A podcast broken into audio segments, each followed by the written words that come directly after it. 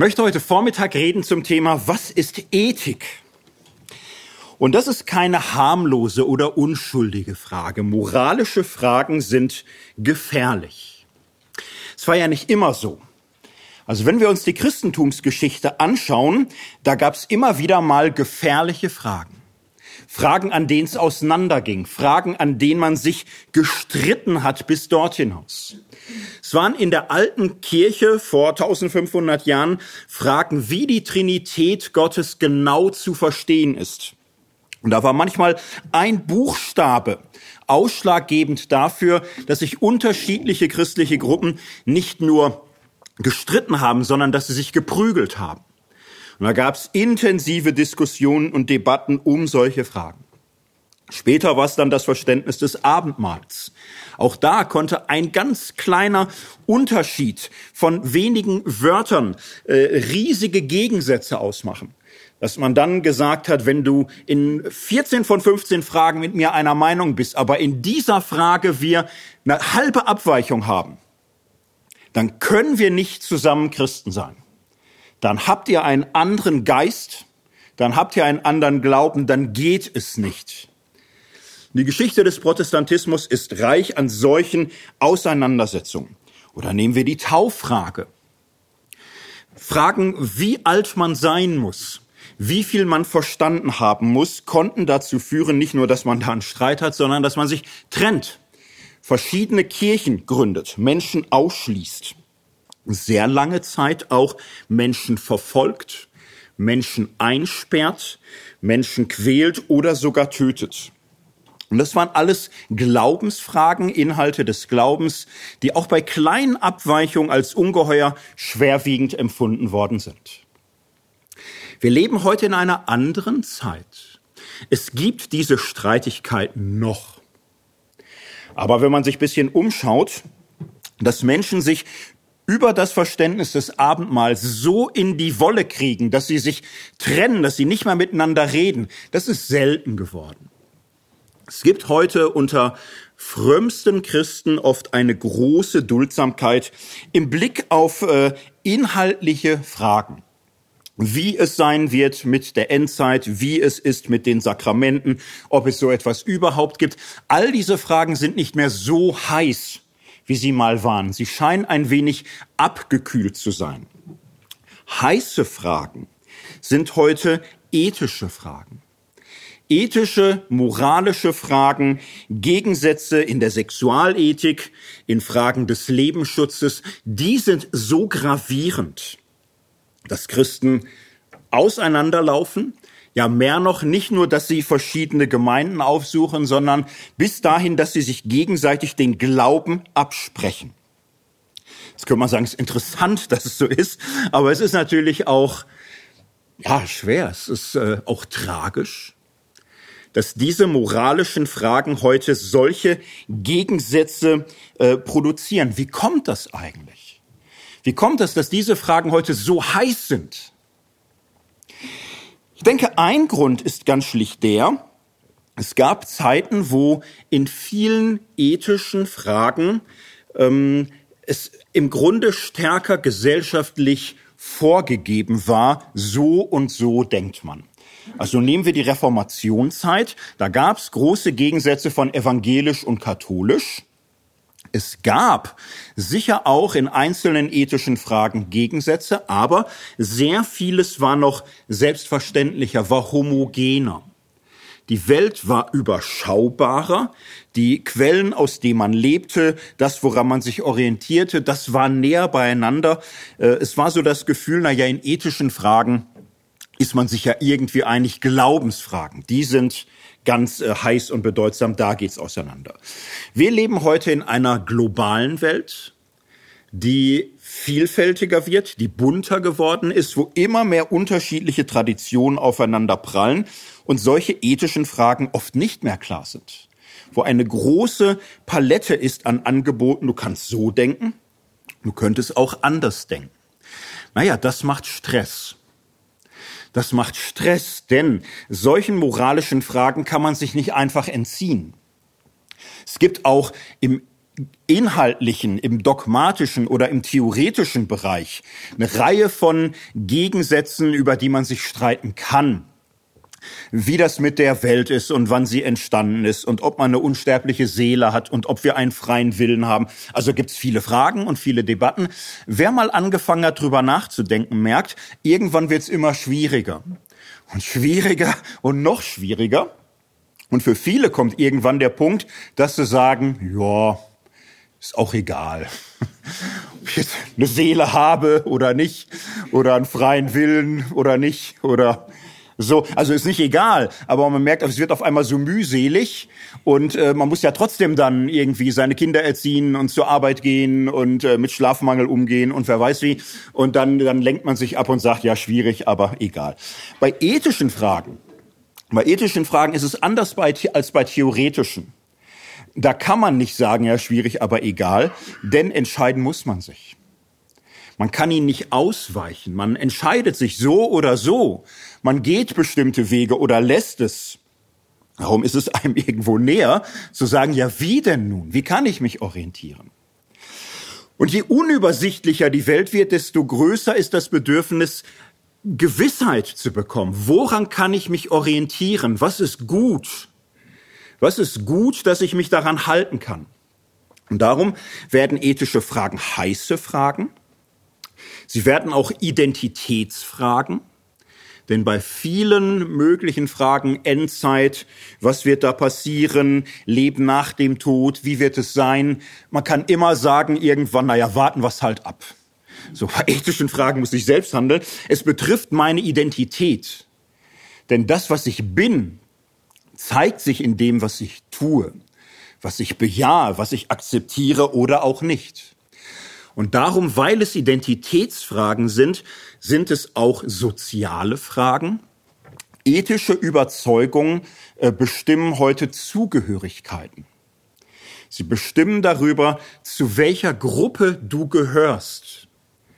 Ob du, sagen wir mal, links bist oder konservativ, ob du ähm, in, in, im christlichen Bereichen dich als liberal oder auf keinen Fall als liberal verstehst, solche Selbstzuschreibung, solche Zugehörigkeiten kannst du nicht beliebig strecken, beliebig elastisch behandeln, sondern ethische Überzeugungen werden heute so behandelt, als wären sie so Kennzeichen, wo du hingehörst.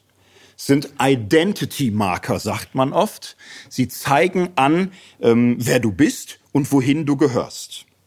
Und darum sind solche Fragen oft so schwerwiegend. Darum wird über sie so oft gestritten. Hm, jetzt gibt's manche, die sagen, das ist ein Unglück. Diese ganzen moralischen Streitigkeiten, es geht vermeintlich um das Gute. Es geht um die Frage, was ist gut? Und was kommt dabei heraus bei dieser Frage? Naja, vieles, was nicht gut ist. Streit, Spannung, Spaltung, Trennung, Auseinandersetzung bis hin zu massiven Verwerfungen, Verketzerung, Bedrohung, Ausgrenzung, manchmal auch Gewalt.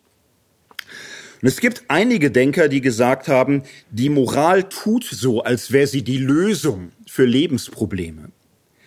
Äh, vielleicht ist es umgekehrt, vielleicht ist die Moral auch nur die Krankheit, für dessen Heilmittel sie sich hält.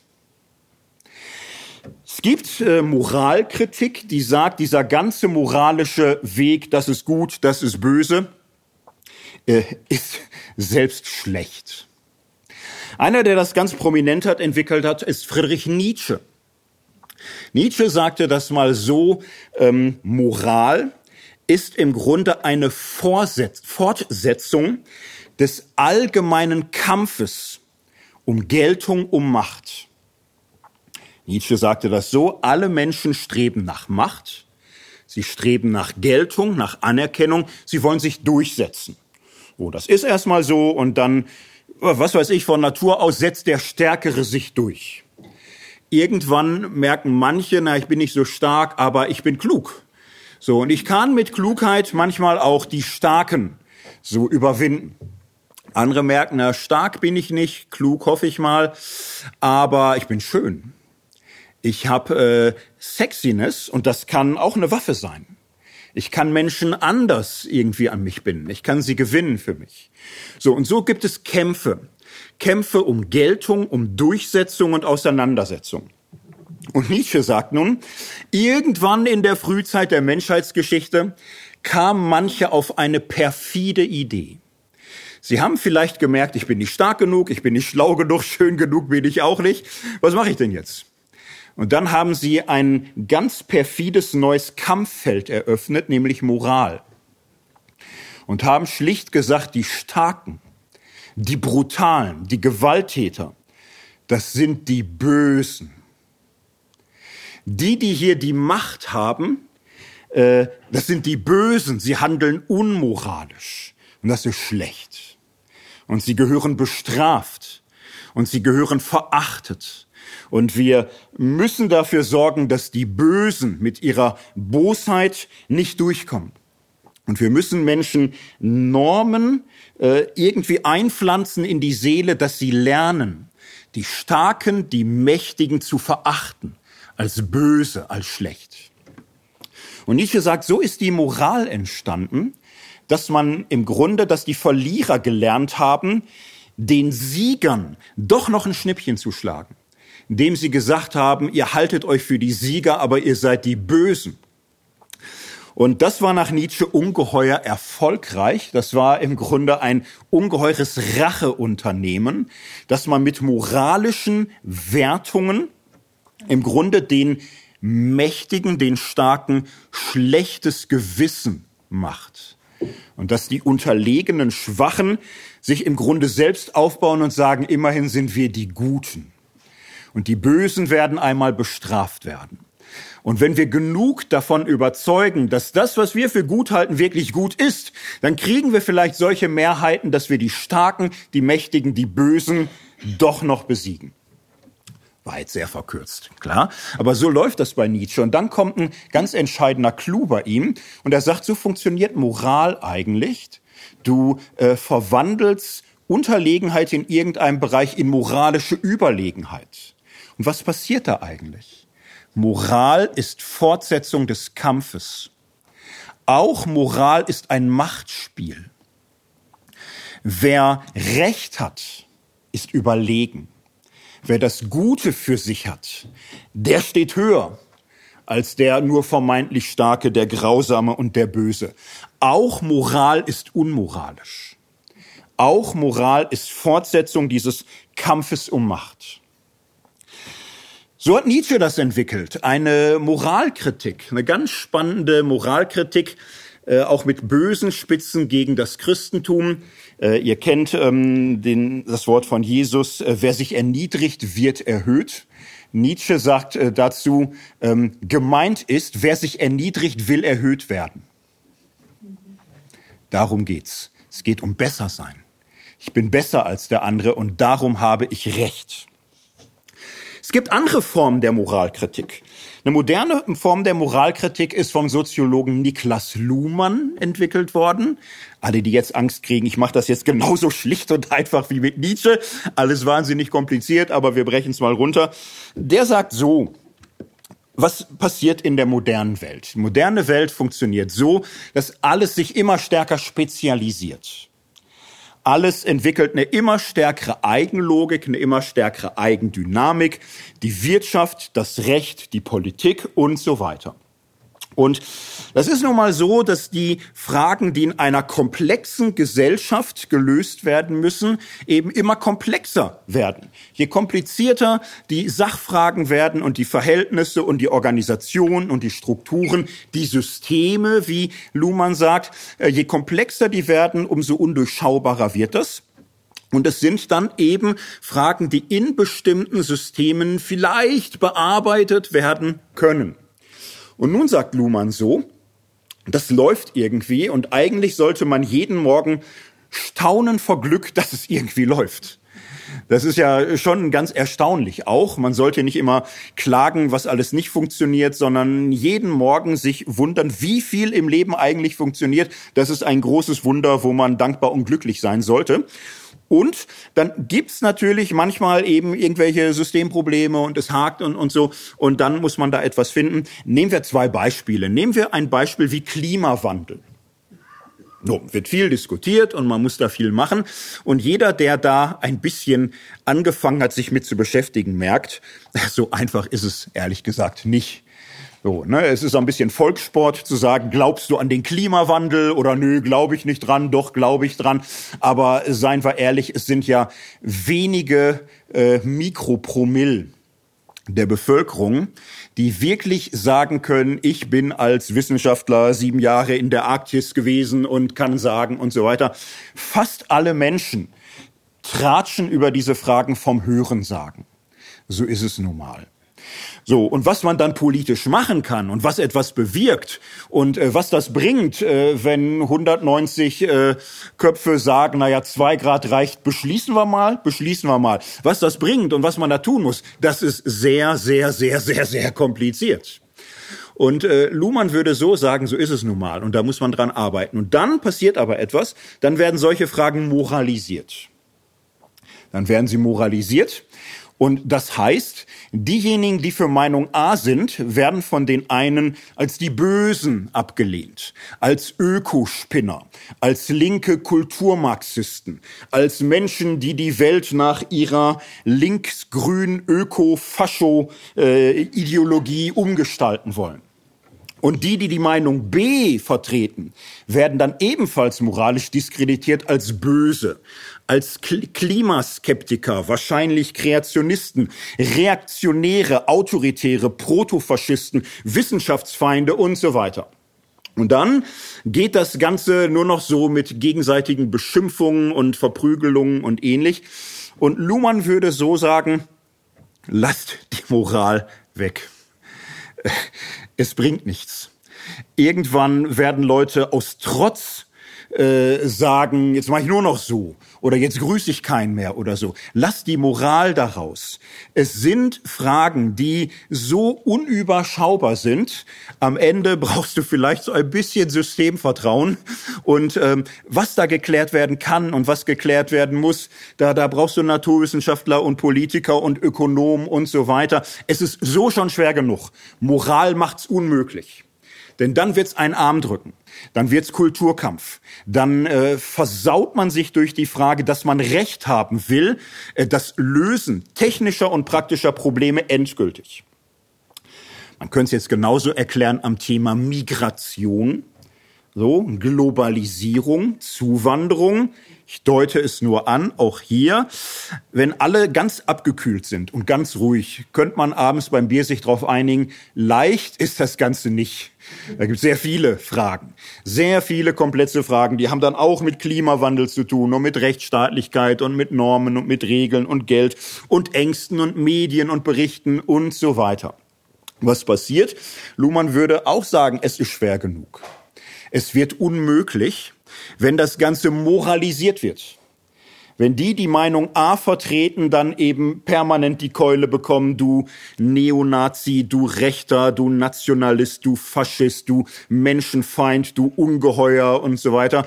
Und wenn die die Meinung B vertreten, eben permanent hören, du Kulturmarxist, du linksgrün versiffter, multikultureller, Deutschland verfremder, Überfluter und, und so wenn das läuft, naja, das ist für, für Medien ist das ja immer gut, ehrlich gesagt. So, weil äh, darzustellen, wie die Probleme sind, da schläft schon äh, der Redakteur beim Schreiben ein und, und die Leser klicken dann sowieso wieder auf den Busenblitzer im Boulevard oder so. Das ist ja alles unerträglich. Also medial ist das super, wenn die Leute sich zoffen.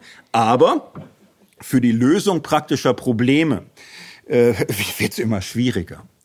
Denn wieder geht es darum, Recht zu haben und den anderen nicht zu gönnen und nicht zugeben zu können, dass irgendwas mal richtig war bei dem, der eigentlich Unrecht hat und, und so und alles wird. Nehmt die Moral raus. Lasst es. Es sind technische Probleme, es sind organisatorische Probleme, rechtliche Probleme, lauter Herausforderungen, das reicht. Das sind zwei sehr anspruchsvolle Formen von Moralkritik. Gut, und das wäre natürlich die Lösung. Vortrag, was ist Ethik? Antwort, Blödsinn. So, schadet nur. Schrecklich. Weg damit. Und äh, wir sind frei. Ja, wäre schön, dann wäre der Vortrag durch. Das wäre mal ein Rekord, ne? aber wäre zu leicht. Denn schauen wir uns diese beiden Formen der Moralkritik an, Nietzsche und Luhmann, am Ende des Tages, wenn man es zu Ende denkt, ist es ja bei beiden auch so, dass das, was sie für Moral halten, am Ende ein Unwerturteil bekommt. Die sagen dazu, das ist nicht gut. Und das ist die ganze Schwierigkeit. Wenn wir jetzt mal sehr einfach sagen, Moral ist so, ähm, dass du die Differenz von Gut und Böse einführst, dann kommst du da ganz schlecht raus. Wenn sie mal eingeführt ist und du dann sagst, ich finde die Einführung der Differenz von Gut und Böse, die finde ich böse, bist du noch im Spiel. Und ähm, so ist es wohl. Da, wo diese Differenz eingeführt ist, kriegst du sie nie wieder los. Wir können nicht einfach sagen, naja, Moral, das bringt viele Menschen um, weg damit, das schadet nur. Auch das ist ja moralisch.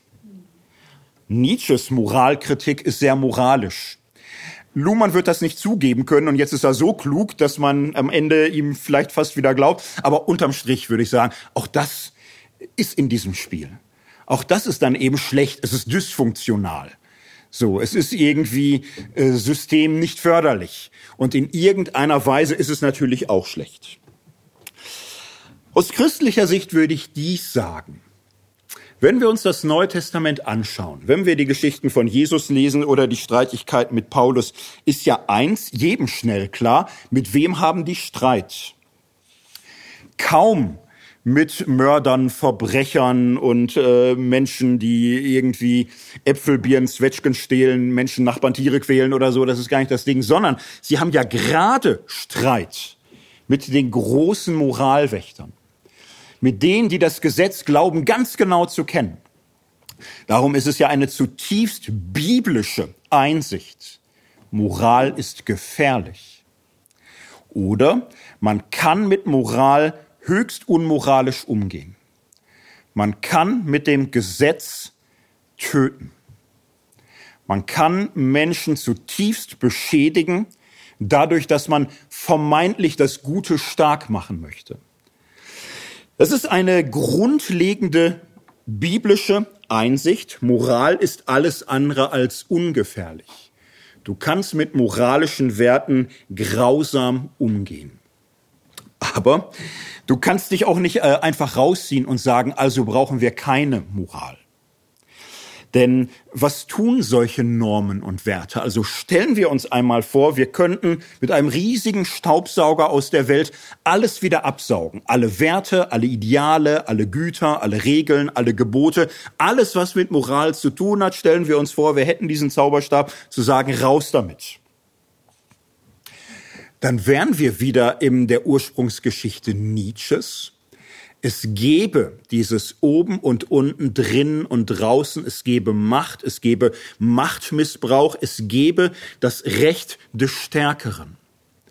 Und jede Moral, jede Einführung von Regeln, von Normen, von Werten, von Geboten ist letztlich immer der Versuch, Menschen zu schützen. Moral versucht, Menschen zu schützen, die ansonsten Opfer der Stärkeren werden. Moral ist immer Machtbegrenzung. Moral schützt Leben, sollte Leben schützen, sollte Menschen schützen. Und das ist ihre grundlegende Funktion. Jesus macht das in einem äh, Satz exemplarisch deutlich am Beispiel des Sabbats, wo er sagt, der Mensch ist nicht um des Sabbats willen da, sondern der Sabbat ist um des Menschen willen da. Und das finde ich ist einer der grundlegendsten Aussagen in der Bibel für, äh, zum Stellenwert von Gebot, Moral, Gesetz. Das Gesetz ist zum Leben gegeben, sagt Paulus. Das Gesetz dient dem Menschen. Und du kannst mit Geboten so umgehen, dass sie Menschen nicht dienen, sondern Menschen kaputt machen. Und es ist das höchste Kriterium für den Umgang mit Moral, wird in der Moral, die du vertrittst, Menschen gedient, wird dem Leben gedient, wird Leben gefördert, werden Menschen geschützt, wird zur Entfaltung von menschlichem Leben, von menschlichen Beziehungen, von den Beziehungen von Mensch und Gott, wird dazu beigetragen? Oder wird das beschädigt, wird es zerstört, werden Menschen durch Gebote und Regeln kaputt gemacht. Darum ist das die große Herausforderung, mit Moral ein reflektiertes, äh, einen reflektierten Umgang zu gewinnen. Moral ist überhaupt nicht harmlos, sie ist gefährlich, sie kann missbraucht werden. Äh, und loswerden wir sie nicht, sondern müssen damit einen lebensdienlichen, heilsamen Umgang finden. Ich führe da mal eine begriffliche Unterscheidung ein und zeige zugleich, du kannst sie auf verschiedener Weise treffen. Ich habe jetzt oft von Moral getroffen, äh, gesprochen und mit Moral schlicht erstmal dieses ähm, Spiel gemeint, du führst die Unterscheidung von Gut und Böse ein. Das heißt, du hast im Sprechen, im Denken nicht nur Seinsurteile, das ist so, das ist so, das ist so, sondern du hast Sollensurteile. Das soll so nicht sein böse, oder? Das soll so sein. Gut. Das ist Moral, dass wir Sollensurteile treffen, Werturteile, normative Aussagen und nicht nur Seinsurteile, deskriptive Aussagen. Das ist das Spiel der Moral. Und das findet statt und du kommst da nicht raus und es wird immer irgendwie stattfinden. So, und davon, von diesem Spiel möchte ich nun unterscheiden, das nenne ich jetzt mal Ethik, Ethik ist die Betrachtung dieses Spiels, die Reflexion dieses Spiels oder schlichte Definition. Ethik ist Reflexion der Moral. Ethik ist Reflexion der Moral. Du versuchst dieses Spiel in Anführungsstrichen natürlich, diese Sichtweise auf die Welt, auf die Dinge, diese Wertperspektive, diese Sollensperspektive, du versuchst sie zu verstehen, zu begründen, zu beschreiben, damit umzugehen. Ähm, man kann das so machen, man kann sagen, Ethik ist Reflexion der Moral. Jetzt ist es immer so, es, es wird Leute geben, die sagen, nö, ich sag das anders. Es gibt Menschen, die sagen würden, na, es gibt Ethik und das, was du meinst, nenne ich Metaethik. Dann würde ich sagen, mach's doch. So. Also du kannst es auf verschiedener Weise bezeichnen, kannst auch sagen, es gibt Moral und Moraltheorie. Würde ich sagen, zieh's durch. So, äh, wichtig ist, diesen Unterschied vor Augen zu haben. Agierst du das aus? Bist du in diesem Spiel? Wertest du? Oder trittst du mal einen Schritt raus? Betrachtest du das? Und ähm, ich definiere es heute so, und das machen viele, und das ist auch überhaupt nicht absurd, das so zu machen. Ethik ist Reflexion der Moral.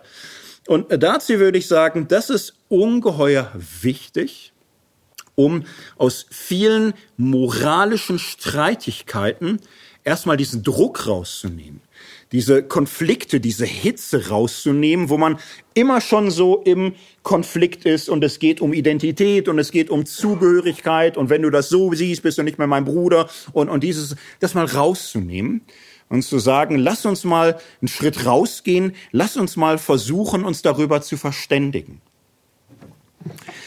Und ich meine das in einem ganz umfassenden Sinne. Manche verstehen Ethik als Reflexion der Moral so, dass sie sagen, na ja, es geht darum, nicht nur Moral zu vertreten, sondern zu begründen. Ich möchte begründen, warum meine moralischen Überzeugungen richtig sind. Das ist erstmal, also schon gut, klar. Das ist immer ein Fortschritt und das ist gut, wenn äh, man in einem bestimmten Alter nicht mehr sagt, mach so und so. Und wenn jemand fragt, warum, du einfach sagst, ja, weil. So, das ist irgendwann unbefriedigend. Ab einem bestimmten Alter lassen einem das Kinder nicht mehr durchgehen und sich einander auch nicht und so und so. Sie fragen, warum? So, und das ist natürlich total menschlich und auch ganz wertvoll, zu verstehen, warum ich bestimmte Regeln und Gebote für wichtig und für maßgeblich halte. Ich würde aber einen Schritt weiter gehen. Ähm, Ethik zu verstehen als Begründung von Moral ist ja im Grunde Fortsetzung dieses Kampfes, den Nietzsche beschrieben hat. So, ne, das ist im Grunde moralisch weiß ich, dass ich gut bin und du böse. Und ethisch kann ich dir sogar zeigen, dass ich sogar noch schlauer bin als du. Ich bin schlauer und besser als du. Und da würde ich sagen, herzlichen Glückwunsch. Aber das ist ja diese fantastische Schraube. So, und wenn man die immer weiter dreht, ist Moral plus Ethik Fortsetzung dessen, was diese Welt kaputt gehen lässt. Wir leben heute in einer Zeit, wo Ethik nicht nur Begründung von Moral sein kann. Wir leben in einer Zeit, wo Ethik auch sein muss, überhaupt erstmal den anderen verstehen. Warum denkt der andere anders?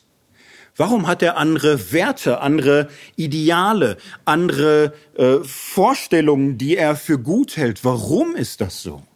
Und warum ärgere ich mich so über ihn und er sich über mich? Warum knallt das so aufeinander? Warum gibt's diese Gegensätze in der Gesellschaft von liberal und konservativ, von links und rechts, von säkular und christlich traditionell? Warum sind das so massive Streitigkeiten? Und wer sich das ein bisschen anschaut, man sollte nicht darauf hoffen, dass man immer lauter schreien kann in der Hoffnung, dann lösen die anderen sich von allein auf. Die schreien zurück.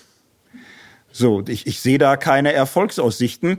Äh, immer lauter zu schreien, ich bin nicht nur besser, ich bin sogar schlauer, zack und, und so, sondern erstmal zu fragen, warum denke ich so, wie ich denke, kann ich das begründen, warum denken andere anders, wie hängt das miteinander zusammen?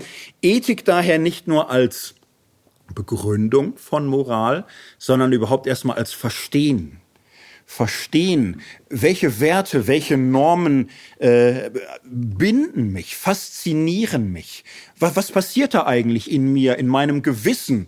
Ist das zwingend so oder hat der andere vielleicht, sieht er irgendetwas, was ich nicht sehe? Ähm, darum geht's mir beim Thema Ethik. So, und jetzt möchte ich anfangen mit diesem Thema und jetzt könnte man natürlich äh, da 27 Vorlesungen am Stück, weil das ist alles furchtbar umfassend und kompliziert. Es gibt einen schönen Merkspruch von Arthur Schopenhauer, der sagte mal so, Moral predigen ist nicht schwer, Moral begründen dagegen sehr. Ja, wenn man das mitnimmt, hat man schon mal was in der Tasche. Ne? Moral predigen ist nicht schwer, Moral begründen dagegen sehr. Äh, Werte hochhalten und sich dabei mutig fühlen und, und lauter werden und so ist äh, so schwer auch nicht, ehrlich gesagt, ähm, sich darin selbst zu verstehen und erklären zu können. Und den anderen zu verstehen, das ist ungeheuer vielschichtig und anspruchsvoll. Und ich möchte jetzt im zweiten Teil des Vortrags letztlich eine kleine Grundfigur mal vorstellen aus diesem ganzen Bereich von Ethik. Eine winzige kleine Grundfigur und vieles links und rechts alles mal liegen lassen. Und die Grundfigur, die ich vorstellen möchte, ist so eine andere Basisdefinition von Ethik. Wie funktioniert Moral? Und da würde ich schlicht so sagen, ähm, Moral funktioniert so, dass du bestimmte Normen gewinnst. Und unter Norm verstehe ich jetzt Regeln, Gebote, Werte, Ziele, Tugenden, egal, ganz viel, tausend mögliche Ausführungen kann man da machen.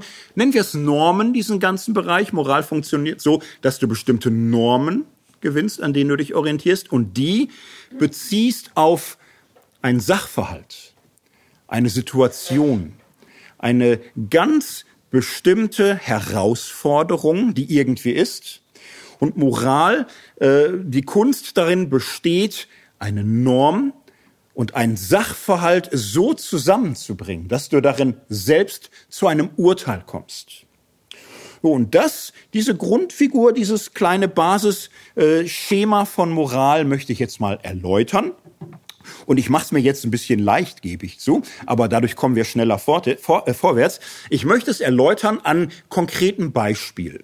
Und zwar möchte ich es erläutern an, wir haben noch das Reformationsjahr 2017, tut mir ja alles leid und so. Und ich finde aber, man kann bei Luther äh, ganz gut lernen. Wie macht der das eigentlich? Die Idee ist jetzt nicht, Luther hat die evangelische Ethik vollendet und das ist jetzt so die Wahrheit und so ziehen wir es durch und so, 500 Jahre später, wir müssen uns viele überlegen, aber man kann bei Luther exemplarisch sich mal anschauen, wie hat's der eigentlich gemacht? Wie hat der es vor 500 Jahren gemacht? Der Vorteil ist, da ist vieles überschaubarer, geklärter, einfacher, nachvollziehbarer. Und ich möchte so ein bisschen jetzt mal Luther betrachten, und zwar eine Reihe von Luther-Texten zum Thema Ehe. Wie hat Luther am Beispiel Ehe das ist im Jahr 2017 irgendwie auch ein Thema. Äh, wie hat er es geschafft, Normen zu gewinnen, zu beschreiben, zu erheben und auf verschiedene Fragen zum Thema Ehe anzuwenden und zu beziehen? Ja, das ist jetzt mein Ziel und äh, da werden wir ein bisschen für brauchen, äh, länger als man erstmal denkt. Jetzt könnte man nämlich sagen, ja, wieso länger? Ist doch eigentlich klar. Luther hat die Bibel genommen, und da stand drin, was gilt. Und dann ging er auf die Kanzel und hat gesagt, so. Und dann war das Ding durch. So, was willst du da jetzt noch reden? Luther lebte ja in der guten alten Zeit, als man die Bibel noch gelten ließ. Und das hat er einfach gemacht. Er hat die Bibel genommen und dann, dann vorgelesen und dann haben alle gesagt, ach so, gut, dann und dann war, war alles geklärt. Ja, ähm, da müssen wir jetzt noch mal ein bisschen näher hinschauen. Das erste, was ich einführen möchte, ist am Beispiel Norm, am, am Thema Norm, jetzt eine weitere Differenzierung. Es wird uns um Norm und Sachverhalt gehen. Jetzt gucken wir erstmal auf das Thema Norm. Hier muss man unterscheiden zwischen bestimmten Normen, die ich habe oder die ich für geltend erkläre und schlicht ihre Quelle. Ihre Quelle ähm, das, wo ich sie hergewinne. Und das sind manchmal Menschen leichtfertig, das in eins zu setzen. Jetzt kann man erstmal grundsätzlich fragen, wo kriege ich denn Normen her? Würden manche sagen, naja, aus der Bibel.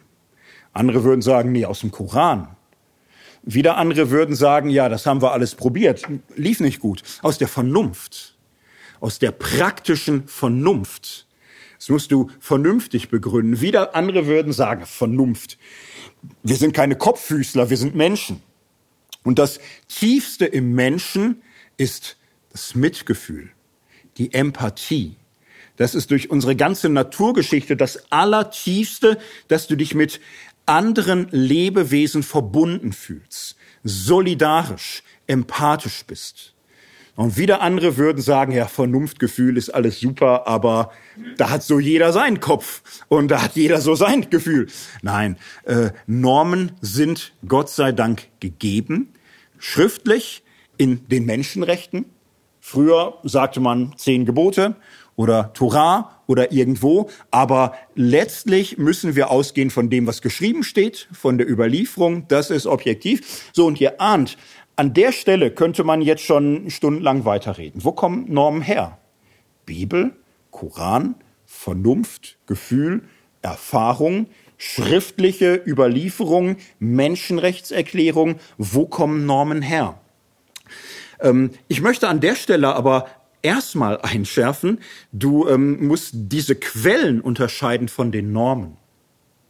Viele berufen sich äh, auf eine Norm oder machen eine Norm geltend und dann tun sie so, als könnten sie für ihre Norm die Autorität ihrer Quelle geltend machen. Und äh, sagen dann, so und so musst du leben. Und wenn du das nicht tust, bist du unvernünftig. Dann bist du dumm. Dann hast du nicht nachgedacht. Dann hast du nichts kapiert. Oder sie sagen, so und so musst du hier handeln. Wenn du das nicht tust, bist du herzlos dann bist du empathiefreie Zone. Ähm, hast du kein Mitgefühl, dann bist du unmenschlich. So, oder sie sagen natürlich, so und so musst du handeln. Wenn nicht, dann äh, demontierst du die Bibel, dann verleugnest du Gottes Gebote, dann verrätst du das, was die Bibel von dir fordert. Das passiert oft, dass man Quelle und Norm in eins wirft und irgendeine Norm hat und dann das ganze Gewicht seiner äh, Quelle dafür bringt. Und dann sagt er, dann bist du gegen die Menschenrechte, dann müsstest du eigentlich vom Verfassungsschutz observiert werden. Du bist ein Verfassungsfeind, wenn du das nicht verstehst. Naja, ähm, es ist eine Aufgabe, aus seiner Quelle überhaupt erstmal eine spezifische Norm zu gewinnen. Und äh, das gilt für die Vernunft und für das Gefühl und für die Menschenrechte und für die Bibel, für den Koran wahrscheinlich auch. Das ist eine Riesenaufgabe. Und du kannst nicht für deine Norm, die dir in einer bestimmten Lage einleuchtet, immer die Autorität deiner Quelle geltend machen. Dass du sagst, das ist die Norm, wenn du das anders siehst, bist du gegen Gott. Ist ein äh, klassischer Fehler, ein klassischer Fehlschluss. Denn die Norm, die du vertrittst, die hast du, die hast du erstmal aus deiner Quelle in irgendeiner Weise gewonnen. Das ist deine Auslegung dieser Quelle. So, und du kannst deine Auslegung dieser Quelle nicht mit der Autorität und der Macht dieser Quelle immer gleichsetzen. Das werden keine schönen Gespräche, sondern du musst dich überhaupt erstmal verständigen. Akzeptieren wir die gleiche Quelle? Können wir uns da irgendwie verständigen? und können wir uns dann in einem zweiten Schritt verständigen auf das Verständnis dieser Quelle, auf die Auslegung dieser Quelle, dass ich zu dieser Norm komme. Ist das überhaupt zwingend notwendig oder kann man vielleicht auch mit derselben Quelle zu anderen Lösungen kommen? Ist nur Option A vernünftig oder vielleicht doch mal B? Das ist etwas, was für Luther zum Beispiel selbstverständlich ist. Für ihn ist selbstverständlich klar, dass er sich an der Bibel orientiert, natürlich. Es ist für ihn aber auch klar, dass er nicht äh, immer sagen kann, die Bibel fertig, so, sondern dass man in der Bibel erstmal schauen muss, was gilt. Das zweite, was man sich dann klar machen muss, wir haben gerade so ein bisschen beschrieben, es werden verschiedene Quellen genannt. Und da kommt ja viel Unglück her. Dass äh, hier diese Quellen manchmal sehr stark gegeneinander ins Feld geführt wird. Und äh, jetzt gibt's Ethikkommissionen in Krankenhäuser und in Politikberatung und in Wirtschaft und Recht. Und jetzt karikiere ich mal, was manchmal passiert. Da kann irgendein Fall sein und man fängt an, so ein bisschen zu reden und so. Dann könnte es passieren, dass einer aufsteht und sagt, meine Herren, ähm, für mich ist die kantische Ethik äh, die Ethik, das ist die einzig wahre. Und äh, wenn wir das nicht angehen, vom kategorischen Imperativ her und von der Menschenwürde, dann äh, müssen wir gar nicht weiterreden. Und ich habe das Gefühl, in dieser Kommission sind Menschen, die sind Utilitaristen. Und sorry, da ist das Gespräch für mich vorbei. Wir können nicht reden. Wir haben nicht denselben Ansatz. Oder es gibt natürlich auch das andere, dass Leute in Gesprächen merken, hoppla, ich merke gerade, du bist bei diesem Gespräch religiös gebunden. Ja, da hört's aber auf. Äh, nee, säkularer Staat, säkulare Gesellschaft, äh, Aufklärung, so, da kannst du nicht mit Religion kommen. Wenn wir über Fragen reden, also ich erlaube dir, dass du persönlich Religion hast, aber ich will nichts davon hören. Sage nichts davon. Behalte deinen ganzen religiösen Krempel für dich. Mach das irgendwie heimlich. Verdirb auch keine Kinder damit und so. Wenn wir reden über moralische Fragen, dann reden wir vernünftig. Und bleib mir weg mit jeder Andeutung von irgendwie religiöser Sprache. Das akzeptiere ich nicht. Das ist für mich keine Ethik. Ja, das Gegenteil gibt's auch. Äh, dass Menschen sagen, wenn wir über diese Frage reden, ist doch die erste Voraussetzung, äh, entscheidend ist, was Gott sagt. Und wenn wir uns darin nicht einig sind, dann können wir nicht reden. Wenn du das nicht akzeptierst, ja, dann, dann, äh, dann hast du gar keine Werte. Dann hast du überhaupt keine Moral. Wenn du keine absolute Moral akzeptierst, dann ist bei dir alles relativ dann ist das, was du denkst, sowieso alles zufällig. Das ist alles Mode, das ist alles Zeitgeist. Du kannst gar nicht mitreden, weil du die absolute Quelle des Guten, die einzige, die es gibt, nicht akzeptierst. Kommt euch bekannt vor vielleicht? Gespräche entgleiten immer schon am Anfang. Viele Debatten scheitern früh, von Anfang an.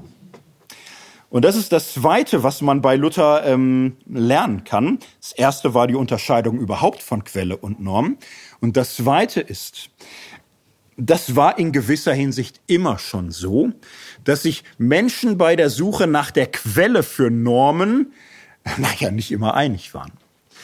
Und ähm, es wird keine Lösung sein, zu sagen, okay, dann stopp, Wir halten das Leben an, wir halten die Welt an, es wird auch gar nicht mehr gewählt, es wird nicht mehr diskutiert, keine Abstimmung mehr. Wir müssen erstmal alle einig werden, was gilt. Was ist der Maßstab? Vorher können wir gar nicht weitermachen so ist alles vorbei. Das ist so das äh, Kochrezept für Kulturkämpfe, dass du im Grunde lauter Gottesstaaten und Vernunftstaaten und äh, Darwin-Kolonien oder wer weiß wie, wo jeder allein nach seiner Ideologie und Logik und Ethik und so lebt. In der wirklichen Welt war das schon immer so, dass da eine Vielfalt von Quellen und Normen hinzukam. Und jetzt mal ein Luther-Zitat, äh, wo man äh, schlicht sieht, den hätte das gar nicht so geschockt.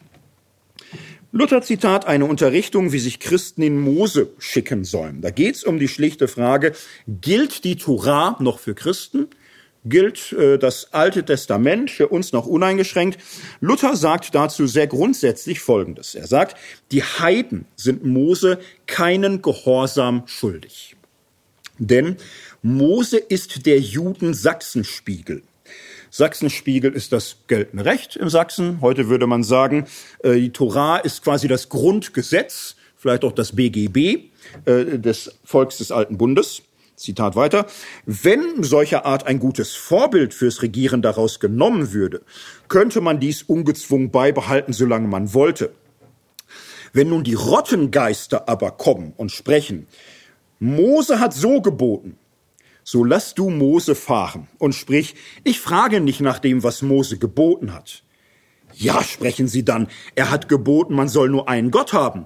Man soll dem trauen und glauben, nicht bei seinem Namen schwören, Vater und Mutter ehren, nicht töten, nicht stehlen, nicht Ehebrechen, nicht falsches Zeugnis geben, nicht eines anderen Weib noch gut begehren, soll man das alles nicht halten. Dann sprich so, die Natur hat diese Gesetze auch. Es ist nicht neu, was Mose gebietet. Denn was Gott den Juden durch Mose vom Himmel gegeben hat, das hat er auch in aller Menschen Herz der Juden sowohl wie der Heiden geschrieben.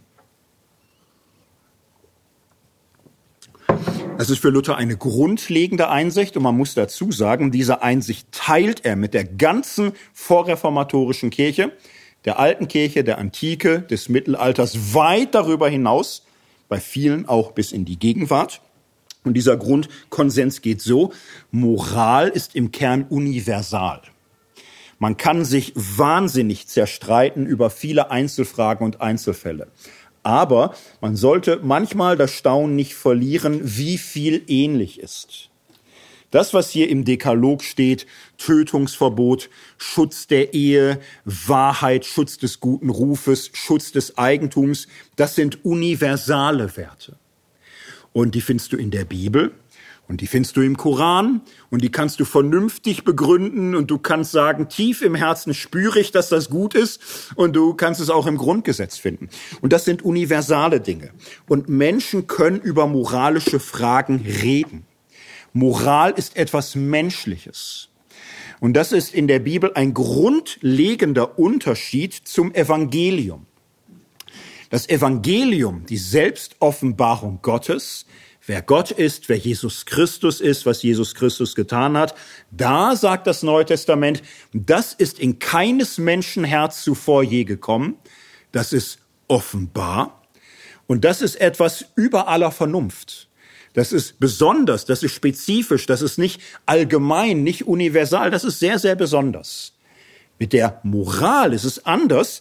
Paulus zitiert immer wieder, äh, Luther zitiert immer wieder Paulus im Römerbrief, wo äh, Paulus selbst, Römer 2 sagt, das Gesetz ist in des Menschen Herz geschrieben. Und auch im Alten Testament ist das eine ganz klare Voraussetzung, dass im Grunde die anderen Völker ähnliche Gebote und Regeln haben. Das meiste der alttestamentlichen Gesetze und Gebote findet sich auch in der altorientalischen Umwelt. Es gibt eine Reihe von ganz spannenden Abweichungen, eine Reihe von ganz besonderen Akzenten, im Alten Testament vom Exodus her, im Neuen Testament von Jesus Christus her, die machen spezifische christliche Akzente der Ethik aus. Aber ein Großteil von moralischem Bewusstsein war damals nah beieinander. Das ist heute oft auch nicht anders. Und dazu ähm, eine kleine ähm, Nebenbemerkung. Es gibt unter manchen Christen heute das Bedürfnis, sehr stark immer zu unterscheiden zwischen göttlicher Wahrheit und menschlicher Meinung. So, und, und dann sagen sie, na ja, wir, wir müssen immer gucken, was Gott sagt und was Menschen sagen und das ist das Allerwichtigste. Denn wichtig ist nur, was Gott sagt und was Menschen sagen, ist ja egal, weil das ist ja relativ. Das kannst du so nicht auf die Bibel begründen. Denn die Heiden haben nach Paulus eine tiefe Kenntnis des göttlichen Willens. Und es kommt Paulus an dieser Stelle ja gerade auch darauf an, dass manchmal Heiden besser verstehen, was gut ist, als diejenigen, die ähm, die Offenbarung Gottes in der Bibel oder in der Tora haben. Und ähm, wenn man das vergisst, dann kann ein äh, bisschen Beschäftigung mit Theologie, mit wissenschaftlicher Erforschung der Bibel ein Problem werden. Wenn du so mit der Meinung kommst, die Bibel ist, was Gott sagt, und das ist allein wichtig, und was Menschen sagen, das ist alles relativ, dann kann es für dich ein Problem sein, wenn du auf einmal damit konfrontiert wirst, so steht's in der Tora, naja, in der Umwelt ist es genauso. Da ist das ganz genauso im Ägypten und im alten Orient und das ist viel älter und überliefert und das, das findest du hier und das findest du da. Und für junge Theologiestudierende äh, kann das eine Krise sein. Wenn sie merken, hoppla, das sind ja 90 Prozent gleich oder ähnlich. Was ist mir denn da erzählt worden vorher? Was ist mir da erzählt worden? Ich dachte immer, die Bibel ist die Wahrheit und alles andere ist bla bla. Und jetzt sehe ich, die Bibel ist auch etwas tief eingebettet in die Geschichte, in die Überzeugung von Menschen.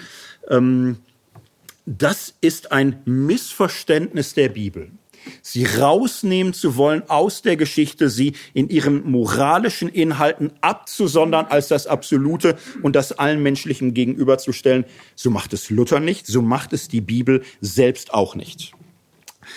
Das waren zwei ähm, Vorbemerkungen. Wir müssen unterscheiden die Quelle und die Normen. Und wir sollten nicht aus dem Blick verlieren, dass Normbewusstsein irgendwo was Universales ist. Die Frage, welche Quelle und wie lang, kompliziert, schwierig, äh, trotzdem äh, ins Gespräch kommen. Jeder Mensch ist ansprechbar auf Werte, auf Gebote, auf Normen. Jetzt werden wir weiterschauen, wie geht man dann mit Normen um, wie geht man in der Bibel mit Normen um. Und da gibt's äh, eine weitere grundsätzliche Frage, nämlich, was mache ich denn, wenn ich irgendeinen Sachverhalt habe? Naja, und verschiedene Normen in Frage kommen, nach denen ich das beurteilen kann. Das fällt einem erstmal auf dem zweiten Blick auf. Ich erfinde mal ein völlig abstruses Beispiel. Stellen wir uns einen Staatsführer vor. Ein Staatsführer, der immer autoritärer und autokratischer und diktatorischer und, und sonst wie wird. Wie gesagt, ich erfinde etwas völlig Abstruses, aber stellen wir uns sowas mal vor. Und jetzt stellen wir uns weiter vor, in irgendeinem weit entfernten Land, weiß ich gar nicht wo, gibt es einen Witzeerzähler, der irgendwie Bock hat, diesem autoritären Diktator mal ans Bein zu pinkeln. Und dann macht er das und beleidigt den in einer Art und Weise, die selbst bei Worthaus nicht zitierfähig ist. Erfinde ich jetzt mal so. Einfach so. Naja, was geht in dem Diktator vor? Wenn er alles im Wunderland gelesen hat, wird er erstmal das tiefe Bedürfnis haben zu rufen, Kopf ab. Dann, dann wird man ihm sagen, ja, gute Idee, aber anderes Land und so. Aber ähm, dann wird er irgendwie denken, naja, das, was der gesagt hat, ist so unmöglich, unerträglich, das ist illegal, das ist verboten. Den klag ich an. Der sitzt zur Not halt in seinem doofen Land, aber der kommt in die Kiste. So, und jetzt stellen wir das, uns das weiter vor, dass der Diktator irgendwie denkt, das kann gar nicht schiefgehen, weil der hat ja selbst zugegeben, jetzt sage ich was Illegales. Naja, ähm, Überraschung, Überraschung, jetzt erfinde ich mal ein völlig absurdes Ende. Nämlich, der Witzeerzähler kommt gar nicht ins Gefängnis. Die Richter sagen, war nicht richtig. Sag's nicht nochmal. Aber das, äh, das, das könnte man jetzt denken, verstößt gegen die Norm, dass man Menschen nicht beleidigen darf, dass man nicht herabwürdigend über andere Menschen äh, herziehen darf. Dachte der Diktator auch. Und dann aber sagt das Gericht, na ja, da gibt's noch eine andere Norm. Da gibt's die Norm, äh, dass Satire fast alles darf. Da gibt's die Norm künstlerische Freiheit. Naja, wir sehen äh, vor unserem geistigen Auge den Witzeerzähler sich kaputtlachen und der Diktator macht Rumpelstilzchen und reißt sich mitten in zwei. Es ist schwer, das Leben ist hart und so. Und was ist aber in dieser Geschichte für uns das Lehrreiche? Das Lehrreiche ist, welche Norm gilt denn jetzt? Ist es eine Beleidigung? Naja, schon. Hat niemand bestritten. Oder ist es Satire? So, auch satirische Sendung. Wenn man Witzeerzähler ist, erzählt man Witze. So, da hat man ganz gute Karten, das so zu machen. So, und dann, ja, was jetzt? Es ist Beleidigung und es ist Satire. Was macht man denn jetzt? Jetzt könnte man sagen, ja, auf Beleidigung steht vier Jahre Haft. Äh, Satire heißt, es ist erlaubt, Kompromiss, zwei Jahre kommt er in eine Kiste. wer Kompromiss? Also läuft's nicht. So läuft's natürlich nicht. Ähm, Gericht steht jetzt schlicht vor der Frage, was zählt mehr? Welche Norm gilt? Nach welcher Norm muss der Witzeerzähler äh, jetzt zur Verantwortung gezogen werden? Muss man sagen, Beleidigung, wir verknacken dich? Oder muss man sagen, Satire, das musst du ertragen, dass der in unserem Land solche Späße macht? Na, ihr, ihr kennt das bei uns. Hier in diesem Land, in meiner völlig absurden, erfundenen, ersponnenen Geschichte, lief es darauf hinaus, äh, Satire, das äh, Recht, äh, Späße zu machen, ist höher als Persönlichkeitsschutz.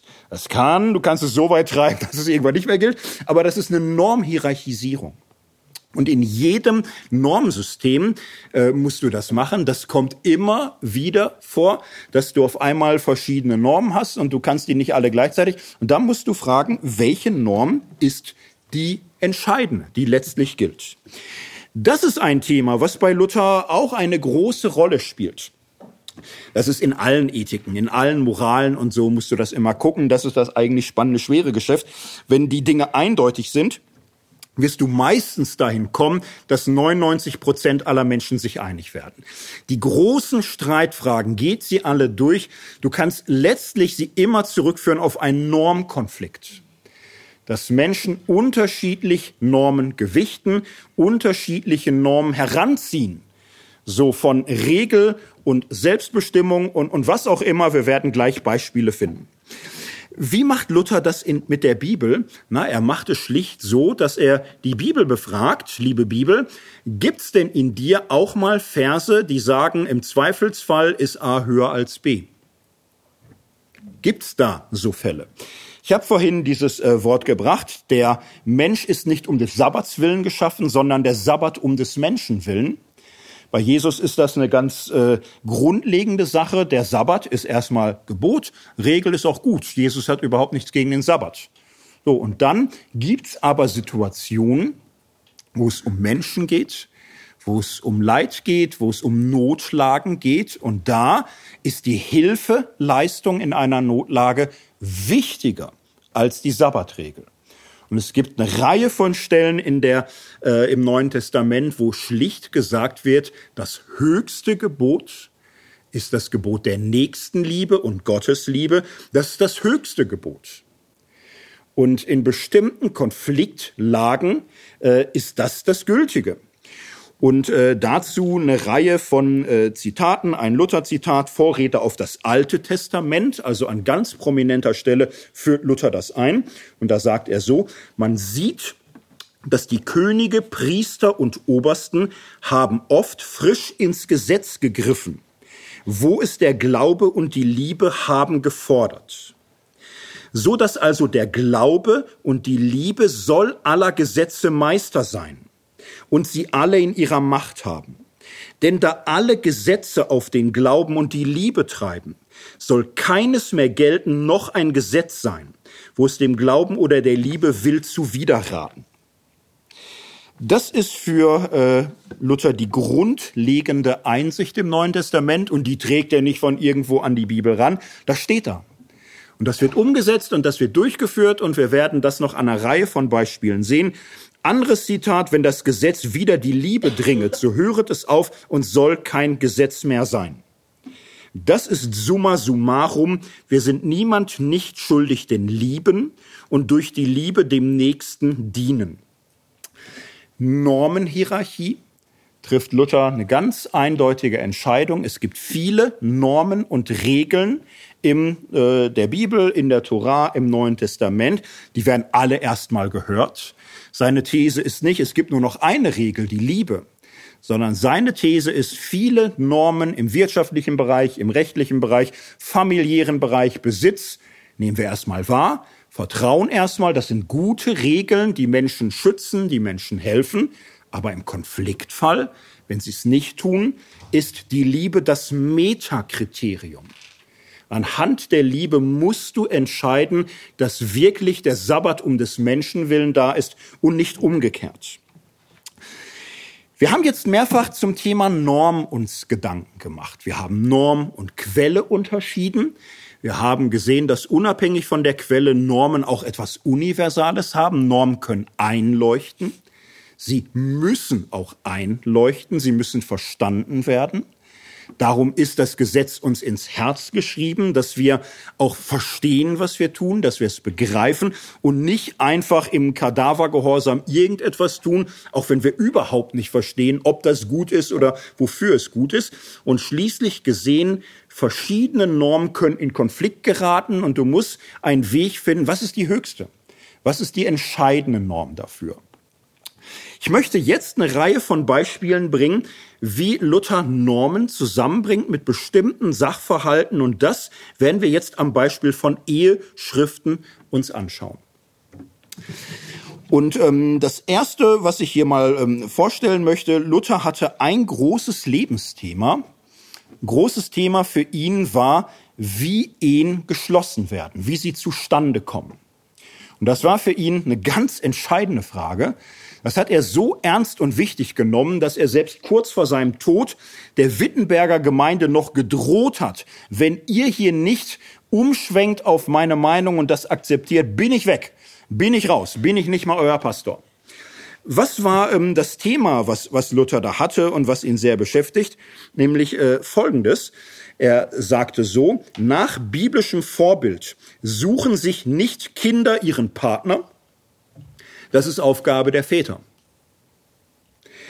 Äh, Zitat von Luther, darum lesen wir kein Exempel in der ganzen Schrift, dass sich zwei Kinder selbst miteinander verlobt haben, sondern allemal geschrieben steht von den Eltern, gebt euren Töchtern Männer und euren Söhnen Weiber. Jeremia 29. Und äh, das ist für Luther eine grundlegende Einsicht, wo er sagt, das ist ausnahmslos in der Bibel der Fall. Das gibt's überhaupt nicht, dass man sich einen Partner sucht oder gar, dass Frauen überlegen, wer, wer denn mal so was für mich. Klammer auf, seine Käthe hat das in gewisser Hinsicht gemacht, Klammer zu. So, aber die waren alt und adelig und, und so. Also Ausnahmen gab's immer. Luther war aber trotzdem grundlegend der Auffassung, die Väter, die Väter klären das. Und man kann jetzt äh, Luthers Norm hier ganz einfach beschreiben. Väter suchen ihren Kindern Ehepartner und zwar so, dass dabei ein doppeltes Vetorecht gilt. Kinder dürfen nicht zur Ehe gezwungen werden und Kinder dürfen nicht ohne Zustimmung der Väter heiraten. Und das waren die beiden Dinge, die Luther böse fand. Das eine waren heimliche Verlöbnisse, dass zwei sich einfach zusammentaten so und manchmal auch schon Fakten schufen, das kam damals vor, und äh, sagten, Entschuldigung, ist doch was passiert? Und so. Und jetzt äh, das Verheiraten, das fand Luther schlimm, richtig schlimm. Und dagegen kämpfte er vor allem Dingen. Solche heimliche Verlöbnisse, solches eigenmächtig sich einen Partner suchen, lehnte er radikal ab, das andere aber auch. So, ähm, niemand darf zur Ehe gezwungen werden, biblisch äh, die Geschichte von Rebekka, 1. Mose 24. So, ganz bibeltreu, äh, geht der Knecht da auf den Weg und sagt, ja, mein Herr schickt mich, er hat einen Sohn, Isaac, da hätten wir gerne eine Frau, Familie, wir kennen uns und, und so, du hast da eine, Rebecca, gibt auch Zeichen von oben, die Wervers und so. Und äh, dann sagen die auch da nicht, ja, okay, nimm sie mit, so, ne, sondern äh, es heißt, wollen wir sie mal fragen. Rebecca, willst du mit diesem Mann gehen und den Isaak heiraten, den es da irgendwie geben soll, tausend Meilen irgendwo im, im Westen? Ja, und Rebecca sagt, ja, klar, ein gutes Angebot und macht das. Das ist alles bisschen ungewöhnlich aus heutiger Sicht und, und so, aber für Luther ganz vorbildlich, man muss Ja sagen. So, und ähm, Luther sagt, das ist die Regel, doppeltes Vetorecht. Die Väter sind initiativ, sie zwingen nicht zur Ehe, Sie sind aber verpflichtet, auch einen Ehepartner zu finden für die Betreffenden. Und äh, die Kinder müssen zwar Ja sagen, aber auf keinen Fall ohne Zustimmung der Eltern heiraten. Das kann an verschiedenen Punkten jetzt zu Konflikten führen. Nehmen wir den einen Konflikt stellen wir uns einen tyrannischen Vater vor. Na, vielleicht ist er gar nicht so tyrannisch, vielleicht einfach nur geschäftstüchtig. Er hat eine, eine, eine Tochter und so und er sieht, der Nachbarbauer hat noch größere Felder, der hat einen Sohn, der hat vielleicht irgendwelche Nachteile, darum ist er noch nicht untergebracht geworden, aber für die Fusionierung der Höfe wäre der super. So, und er würde jetzt äh, sagen, hier, Tochter, komm her, der Nachbar, der, der ist es quasi, den ich für dich klar gemacht habe. Jetzt stellen wir uns vor, dass das ein unerträglicher Stissel ist. Dumm, arrogant, gewalttätig, säuft und, und so. Was soll eine gläubige Tochter machen, wenn ein Vater sagt so? Den nimmst du. Luther sagt, na, klarer Fall. Für richtig gläubige Christen, die nach der Bergpredigt leben, ist das doch keine Frage. Sie sagen natürlich ja. Warum? Das äh, Gebot, die Regel ist, du sollst Vater und Mutter ehren. So, du gehorchst deinem Vater. Und wenn dein Vater einen Ehemann für dich ausgesucht hat, aus Gehorsam und Ehrerbietung gegenüber deinem Vater nimmst du den dann, wenn es ein lebenlanges Kreuz ist, wird Gott dir schon die Kraft geben, daran zu reifen, es zu ertragen. So, und dann sagt Luther, also das wäre das Beste. Und dann sagt er gleichzeitig aber auch, aber wo sind solche Christen, die so nach der Bergpredigt leben können? Warum sagt er, das wäre das Bestmögliche? Aber viele schwache Christen würden sagen, ein Leben lang ein Kreuz tragen, ich vermag's nicht. Und Luther sagt dann, dann bekenne auch deine Schwachheit. Das ist dann so. Du bekennst deine Schwachheit, du kannst es nicht, du darfst dir Hilfe suchen. Was soll man da tun? Erstmal natürlich auf den Vater einreden, auf die Knie, weinen und, und so. Hilft nicht. Dann ähm, geh zum Pfarrer, geh zum Pfarrer oder zum Bürgermeister und bitte um Konfliktschlichtung. Und bitte da, dass dir geholfen wird, dass du aus der Nummer nochmal irgendwie rauskommst. Wenn dir keiner hilf, helfen will, sagt Luther, als Ultima Ratio dürfte ein solches Kind auch in ein anderes Land fliehen, um sich einer solchen Ehe zu entziehen. Was wir hier machen, was Luther hier macht, ist interessant. Ähm, er nimmt zunächst mal die Normen wahr, so wie er sie versteht. Das ist noch kommentierungsbedürftig aus heutiger Sicht, aber für ihn ist erstmal klarer Fall. So ist die Norm, so wird geheiratet. Und dann guckt er sich die Situation an. Dann guckt er sich den Sachverhalt an und, äh, naja, jetzt macht er Abstufung. Hier äh, entwickelt er eine dreifache Abstufung und sagt, das ist die Norm, das ist die Situation, so im Idealfall so. Im wirklichen Leben geht der Idealfall nicht immer. Manchmal sind Menschen zu schwach. Sie schaffen es nicht. Sie scheitern an dem, was eigentlich gut wäre. Und dann muss es andere Wege geben. Dann muss es äh, Notordnung geben, ein Plan B, eine Notlösung, irgendwie etwas. Da kannst du nicht sagen, es ist aber die Norm und wenn du daran zerbrichst, zerbrichst du daran. Hauptsache, die Norm bleibt intakt. Dann müssen eben manchmal auch zweitbeste oder drittbeste Wege gefunden werden. So macht das Luther und er wird darin ungeheuer kreativ. Auch ähm, kreativer, als die meisten Christen das heute akzeptabel fänden. Ich bringe ein weiteres Beispiel. Das Beispiel Ehebruch. Da hat Luther keine Zweifel, dass Ehebruch ein schuldhaftes Verhalten ist. Und das ist irgendwie auch eine grundsätzliche Norm und da wird überhaupt nicht dran gerüttelt. Und dann sagt er so, das ist so, jetzt gucken wir uns mal Fälle an. Gucken wir uns einen Fall an, wo ein Mann äh, eine Frau heiratet, ihr aber vor der Ehe die eigene Impotenz verschwiegen hat. Er wusste aus irgendwelchen Gründen, dass das äh, nichts würde mit dem ehelichen Vollzug mit ihr. Trotzdem aber war er da vielleicht zu stolz, es seinem Vater zu sagen oder sonst wie. Und jetzt die Hochzeitsnacht steht an und er sagt, Else, ich muss dir da doch was sagen. Ja. Das wird jetzt eine kurze Nacht oder so. Das ist äh, und ähm, Mutter wirst du auch nicht. So, dass äh, er nicht kann oder so, das ist für die Lutherzeit, äh, dass man sagen würde, ja, pff, ja, schade, aber das war äh, in eine andere Stufe von Drama als heute.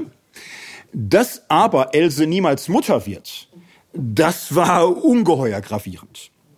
So, und da sagt äh, Luther in einem solchen Fall, wenn ein Mann das schuldhaft verschwiegen hat, was soll man machen?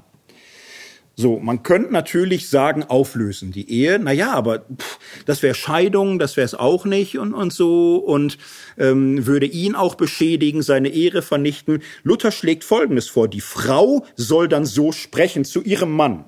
Vergönne du mir, dass ich mit deinem Bruder oder deinem nächsten Freund eine heimliche Ehe habe und du den Namen habest, auf dass dein Gut nicht an fremde Erben komme und lass dich williglich betrügen durch mich, wie du mich ohne meinen Willen betrogen hast. Ich sehe hier Leute staunen und stöhnen und Geräusche machen und so und sagen, boah, der Luther, das, das verzeihe ich ihm nicht. Ich habe ihm schon manches verziehen, aber jetzt ist aus. Jetzt muss man zunächst mal sagen, also erstmal wird man ja sagen, wo sind wir denn hier gelandet? Für Luther ist das jetzt nicht so der Klopper, weil dass äh, im Alten Testament die sogenannte Levirats-Ehe funktioniert so. Nicht so genau, also Luther ist da noch kreativer, ehrlich gesagt, aber das ist im Alten Testament so ein Modell. So, nicht, wenn äh, man äh, stirbt, ist der Bruder ran, dran. Der, der soll der Frau Kinder schaffen. Der ist dazu verpflichtet. So, er soll seiner Schwägerin zu Kinder verhelfen, weil es kann ja nicht sein, dass die keine kriegt. So, das, das geht irgendwo nicht. Sie hat ein natürliches Recht darauf, Mutter zu werden, in gewisser Hinsicht auch auf Sex, aber ein natürliches Recht, Mutter zu werden. Darum, für uns ist das etwas verblüffend, dass Luther so Ideen hat, aber er hat sich das biblisch schon überlegt und er findet, es ist eine Notlösung. Umgekehrter Fall, was ist, wenn ein Mann eine Frau hat und die irgendwie sagt, ich mag nicht, äh, Kopfschmerzen oder pff, wie auch immer oder so. Sie sagt es nicht einmal, sie sagt zehnmal, sie sagt hundertmal. Was soll er dann machen? Jetzt ist Luther in gewisser Hinsicht progressiv für die damalige Zeit, so der ähm, viele Männer der alten Welt äh, hätten ihr das ausgetrieben. Die hätten sich schlicht ihr eheliches Recht erzwungen. Jetzt war Luther sehr progressiv in diesen Dingen. Er kann dazu sagen, äh, ein Mann sollte seine Frau mit Worten regieren. Ungeschlagen ist am besten. Also er konnte sich natürlich den Fall vorstellen, dass eine Frau so lange um Schläge bettelt, bis sie die auch kriegt. Das war für ihn völlig normal. Frauen wurden geschlagen von Männern.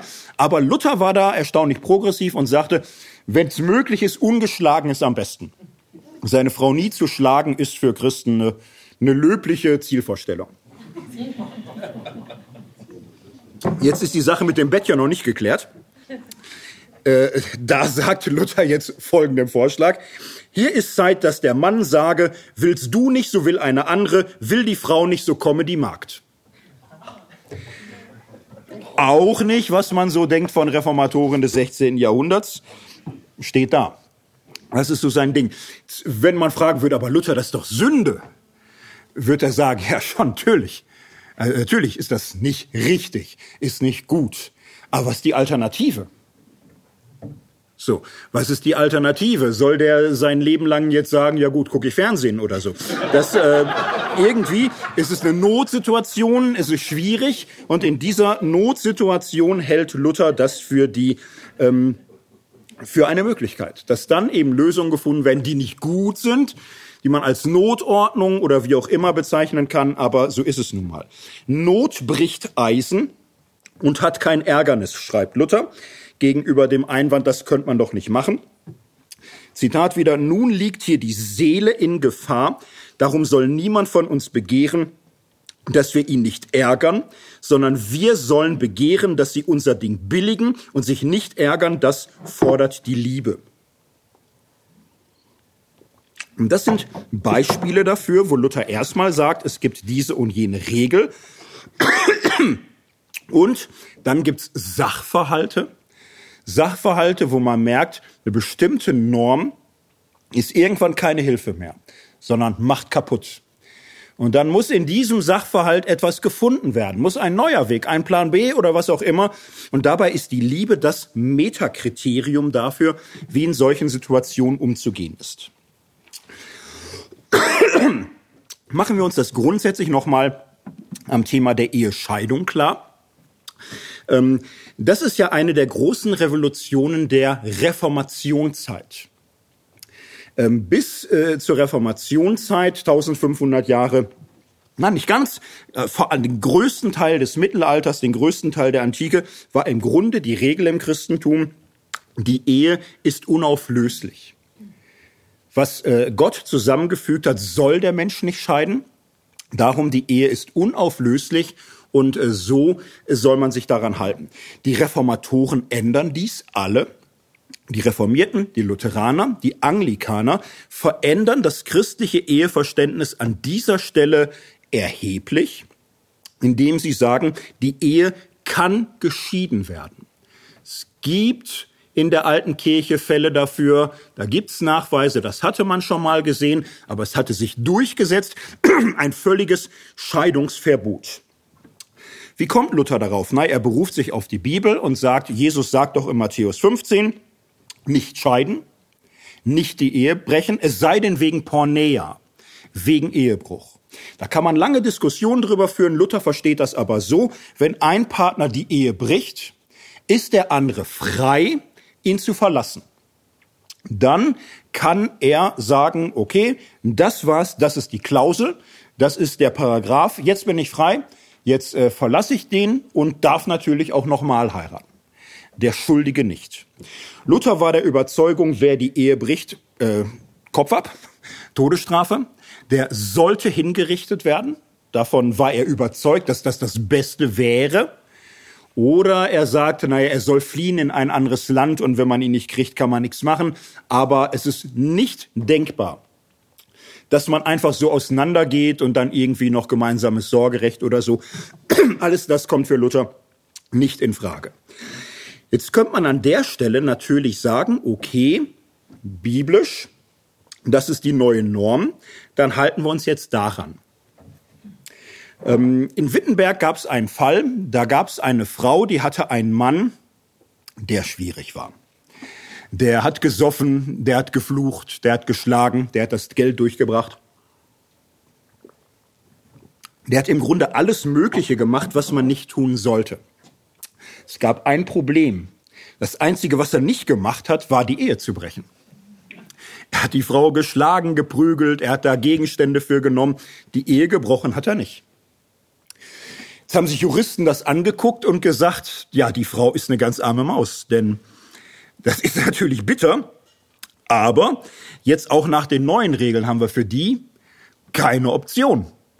So, also wenn er sie umbringt, verknacken wir ihn natürlich. So, aber bis dahin, pff, was will man machen? So, das ist äh, dafür gibt's keinen Paragraphen. Das war etwas, wo Luther sich wahnsinnig geärgert hat über die Juristen und er hat Briefe geschrieben an den Kurfürst und so weiter. Er hat äh, eine Reihe von Auslegungen beschrieben, wo er im Grunde ethische Einzelgebote nimmt und nach ihrem Sinn fragt. Was ist ihre eigentliche Absicht? Was steht dahinter? Er kommt dabei auf den ersten äh, Korintherbrief, Kapitel 7, wo Paulus den Fall hat, zwei Heiden, einer kommt zum Glauben, der andere nicht, der Heide will sich trennen und da sagt äh, Paulus, naja, lass mal. Also wenn du bei ihm bleiben kannst, ist gut. Wenn der sich trennen will, lass ihn gehen und du bist dann ungebunden, kann man so verstehen, du darfst wieder heiraten, das ist hier der Fall. Das kam nicht mehr vor im Mittelalter. Luther deutet das aber so. Er sagt, hier spricht der Apostel das christlich Gemahl los und frei, wo sein unchristlich Gemahl sich von ihm scheidet oder nicht vergönnen will, dass er christlich lebe und gibt ihm Macht und Recht, wiederum zu freien ein ander Gemahl. Was von einem heidnischen Gemahl hier St. Paulus redet, ist auch zu verstehen von einem falschen Christen. Und so legt, äh, legt Luther das aus. Es kann doch nicht sein, dass man so einen Buchstabenfetischismus betreibt und sagt, äh, solange er nur säuft und dich schlägt und beleidigt und erniedrigt und die Kinder verdirbt und wer weiß was, aber nicht die Ehe bricht, ist es Gottes Wille, dass du bei ihm bleibst. So ein solcher Buchstabenglaube wäre für Luther pervers. Er fragt nach dem Zweck dieses Gebots und er deutet es so, alles Verhalten, was eine Ehe schädigt, zerstört, ist Grund, eine solche Ehe zu verlassen. Das ist kein leichtfertiges Thema, dass man das so aufs gerade wohl aber äh, kein Regelfetischismus so allein, sondern was ist der weitere Hintergrund? Und das erhebt Luther dann grundsätzlich hier zu einem Beispiel und zu einer Ausnahme. Äh, Im Umgang mit biblischen Normen merkt Luther an vielen Stellen, Sie haben damals einen bestimmten Sachverhalt vor Augen, eine bestimmte Situation. Und wir haben einen anderen Sachverhalt, eine andere Lage, eine andere Situation vor Augen. Und es ist immer die Kunst, Normen zu gewinnen und sie auf heutige Fragen, auf heutige Probleme zu beziehen. Und man kann nicht einfach voraussetzen, dass die Normen, so wie sie formuliert sind, immer schon passen. Sie müssen in irgendeiner Weise angepasst werden. Luther kann das grundsätzlich so sagen. Zitat, man muss mit Moses Gesetzen weislich verfahren. Denn es hat mit seinem Regiment in Ehesachen eine ganz andere Gestalt als bei uns. Sein Gesetz kann bei uns nicht in allen Stücken rund und völlig gelten. Denn wir müssen unseres Landes Gestalt und Wesen ansehen, wenn wir Recht und Gesetz aufstellen und gebrauchen wollen weil unser Gesetz und Recht auf unser und nicht auf Moses Land und Wesengestalt eingestellt sein muss. Gleich wie Moses Gesetz auf seines nicht auf unseres Volkes Wesen eingestellt sind. Das ist etwas, was viele Luther nicht zutrauen würden. Aber für ihn ist das eine ganz grundlegende Einsicht, dass du bei der Bibel genau guckst, an wen ist sie adressiert? In welche Situation spricht sie hinein? Worauf beziehen sich die Normen? Und das musst du verstehen und das musst du in irgendeiner Weise dir vor Augen führen. Und dann, dann musst du in einem zweiten Schritt fragen, was ist heute der Sachverhalt? Und wenn du den heutigen Sachverhalt nicht wahrnimmst, wenn du ihn nicht verstehst, wenn du ihn nicht mal ansiehst, dann wirst du mit den besten und schönsten Normen Unrecht tun. Denn die Kunst ist es, nicht Normen zu feiern, äh, sondern Normen anzuwenden. Menschen, die sich nur zu Normen bekennen, die glauben, das Geschäft der Moral, der Ethik besteht darin, Normen hochzuhalten, haben im Grunde nicht verstanden, was Ethik ist. Es geht nicht darum, die Geltung von Normen zu behaupten, sondern Normen zu übertragen. Normen anzuwenden, für einen bestimmten neuen Sachverhalt einen Weg zu finden, wie es heute dem gerecht wird. Jetzt gibt es Menschen, die an der Stelle sagen, oha, wenn wir damit anfangen, löst sich dann nicht alles auf. Wenn wir anfangen zu sagen, wie war es damals und, und so, ist das nicht der Anfang, dass man sagt, na ja, dann fängst du irgendwann an zu sagen, das Gebot ist heute anders zu verstehen, dann sagst du morgen, das mit der Auferstehung ist auch ganz anders und übermorgen ist der Himmel auch weg und alles löst sich auf. Alles löst sich auf. Dir vielleicht mal gehört, solche Überlegungen, das soll vorkommen. Ähm, Ethik ist kein Dominospiel. Das ist an sich eine völlig falsche Voraussetzung. Zu sagen, wenn du Frage A so löst, ist völlig klar, dass du bei B bis Z auch alles äh, zusammenbrechen lässt. Äh, das ist im Grunde ein Zeichen dafür, dass das Wesen von Ethik noch nicht verstanden ist. Ethik ist nicht so Normen akzeptieren, sondern immer in jeder Einzelfrage immer dieses äh, hinzukriegen, wie ist die Situation, wie ist der Sachverhalt, wie ist die Frage, welche Norm gilt, wie ist diese Norm zu verstehen, wie ist sie anzuwenden. Zwischen Norm und Sachverhalt steht das eigene Urteil. Das eigene Urteil, das Menschen treffen müssen, das ihnen niemand abnehmen kann, wo sie einander beraten können, wo sie aber letztlich ähm, lernen müssen, verantwortlich, frei und verantwortlich nach Normen zu fragen und eine Situation zu verstehen. Und dazu ein letztes Luther-Zitat. Er schreibt zu einer großen Schrift von Ehesachen in der Einleitung, er wolle denen, die ihn um Auskunft bitten, seine Meinung nicht vorenthalten. Doch mit der Bedingung, welche ich hiermit euch und jedermann gar deutlich will gesagt haben, dass ich solchs nicht will tun als ein Rechtssprecher oder Regent, sondern ratsweise, so wie ich's im Gewissen wollt guten Freunden in Sonderheit zu Dienst tun. Und das finde ich eine wunderschöne Beschreibung von Ethik. Ethik ist Beratung. Beratung, wie wir Normen verstehen. Beratung, wie wir Sachverhalte wahrnehmen. Beratung, äh, kein Durchdrücken, kein Erzwingen, kein Nötigen. Es gibt Fälle, wo der Staat das tut und tun muss, völlig klar. In Fragen der Gewalt, des Raubs und so weiter. Das ist eine andere Sphäre. Da geht's um äh, das bürgerliche Strafrecht.